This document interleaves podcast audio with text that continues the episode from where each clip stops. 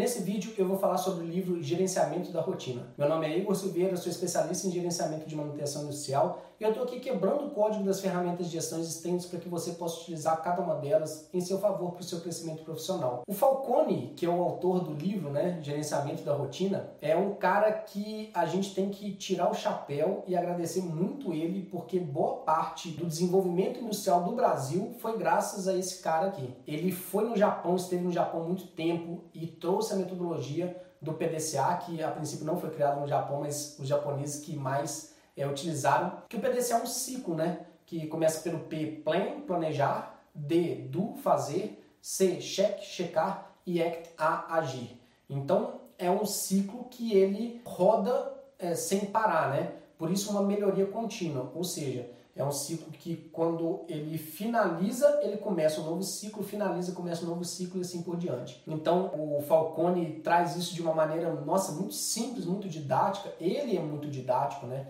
Ele é uma pessoa muito simples na forma de falar e de colocar as palavras para a gente poder é, aprender sobre o PDCA. Mas o fato assim é que a metodologia é tão simples, tão simples, tão simples que às vezes a gente complica ela e a gente não faz, a gente não executa. É impressionante como que as consultorias né, do Falcone e tudo mais chega e mostra o óbvio, que estava óbvio para todo mundo, mas que ninguém fazia, ninguém executava. Então, assim, é um livro sensacional, é um livro que eu acho que todo mundo que está na indústria deveria ler ele, porque é, de fato ele serve para qualquer área, não só na manutenção, qualquer área. Inclusive na nossa área é, pessoal dá para usar o PDCA, a gente melhorar continuamente nós como pessoas, enfim, nossa parte pessoal. Mas uma parte que eu acho assim, que vou tirar uma fala do Falcone, que ele sempre fala a mesma coisa assim, qual que é a diferença que a gente vê do uso do PDCA, principalmente se a gente comparar o Ocidente com o Oriente, lá com os japoneses, e assim, o que, que é o principal fator de sucesso quando a gente usa a metodologia do PDCA, né? gira esse ciclo de melhoria contínua. Então ele observou várias pessoas utilizando, algumas tinham mais sucesso do que as outras e o porquê, né? E basicamente, assim, é tão óbvio, né, que você vai falar, ah, mas isso é, é lógico, né? Mas é o tão lógico que, que é o porquê, né? Por que, que algumas pessoas tinham mais sucesso do que as outras? Porque algumas executavam as atividades que eram propostas e outras não. Parece lógico, não parece? Mas é o fato.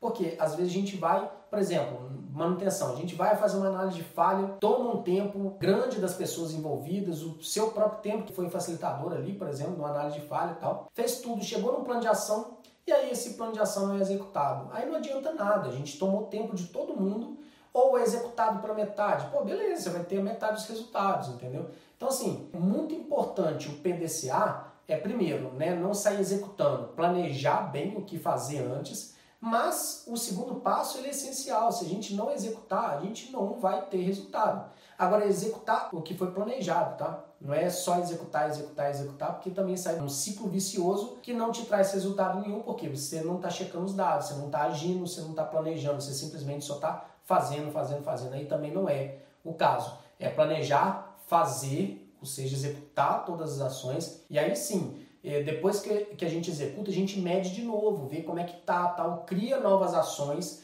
e aí executa de novo e assim por diante. Então o ciclo vai melhorando continuamente. Se você não conhecia o Falcone até então, ele tem inclusive uma empresa né, de consultoria nessa parte toda de indústria, empresarial, enfim. Mas se você não conhecia ele, é muito fácil de encontrar os livros dele. É uma, um personagem da indústria muito conhecido e que a gente tem que bater continência para ele mesmo, porque ele foi muito importante no crescimento da indústria em geral no Brasil. Tá? Então, se você gostou desse vídeo, deixa um like. Se você gostou muito, compartilha. Se você gostou mais ainda e ainda não é inscrito no canal, se inscreva e ative as notificações para que você receba todos os nossos vídeos aí em tempo real, sempre que a gente postar um novo vídeo. Beleza? Te vejo no próximo vídeo. Um abraço, sucesso!